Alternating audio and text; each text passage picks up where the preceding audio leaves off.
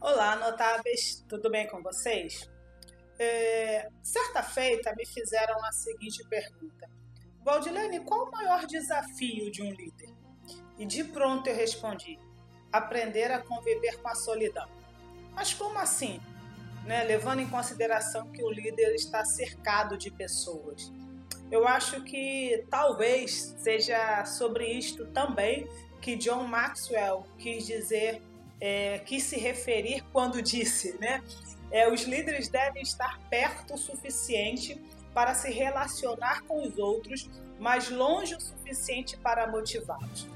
Perto, exatamente por isso, o líder ele precisa estar acessível, sabe? O líder, dependendo do seu ramo de atividade, é, um líder religioso, por exemplo, de certa forma ele não tem horário, ele não tem dia. Se ele não souber é criar esse, esse limite, esse posicionamento, mas mesmo assim existem situações que, que independe dele, né? Como uma emergência, por exemplo.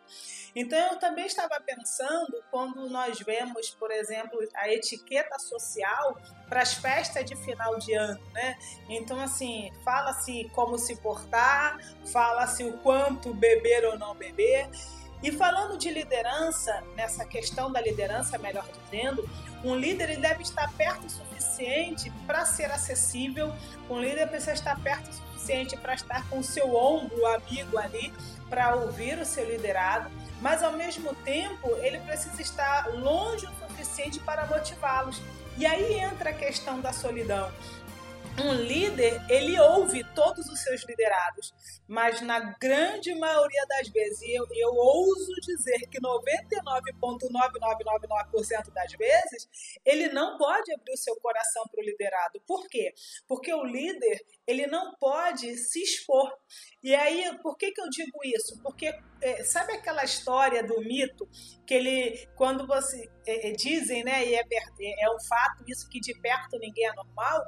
Então é importante deixar o mito onde ele está sabe, aquela figura emblemática, aquela figura ideológica. Então, quando o líder se mostra, entre aspas, como, como o ser humano normal que é, na grande maioria das vezes, ele acaba perdendo o respeito do seu liderado. Não porque o líder não sabe impor o respeito, mas porque na grande maioria das vezes o liderado não consegue impor esse limite. Então acaba vendo o líder como alguém, entre aspas, igual a ele.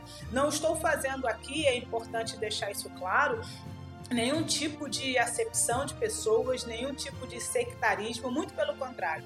Eu só estou dizendo que o líder, ele está numa posição sabe? Que o liderado não vai conseguir entender e não vai conseguir vê-lo diferente por não estar na mesma posição.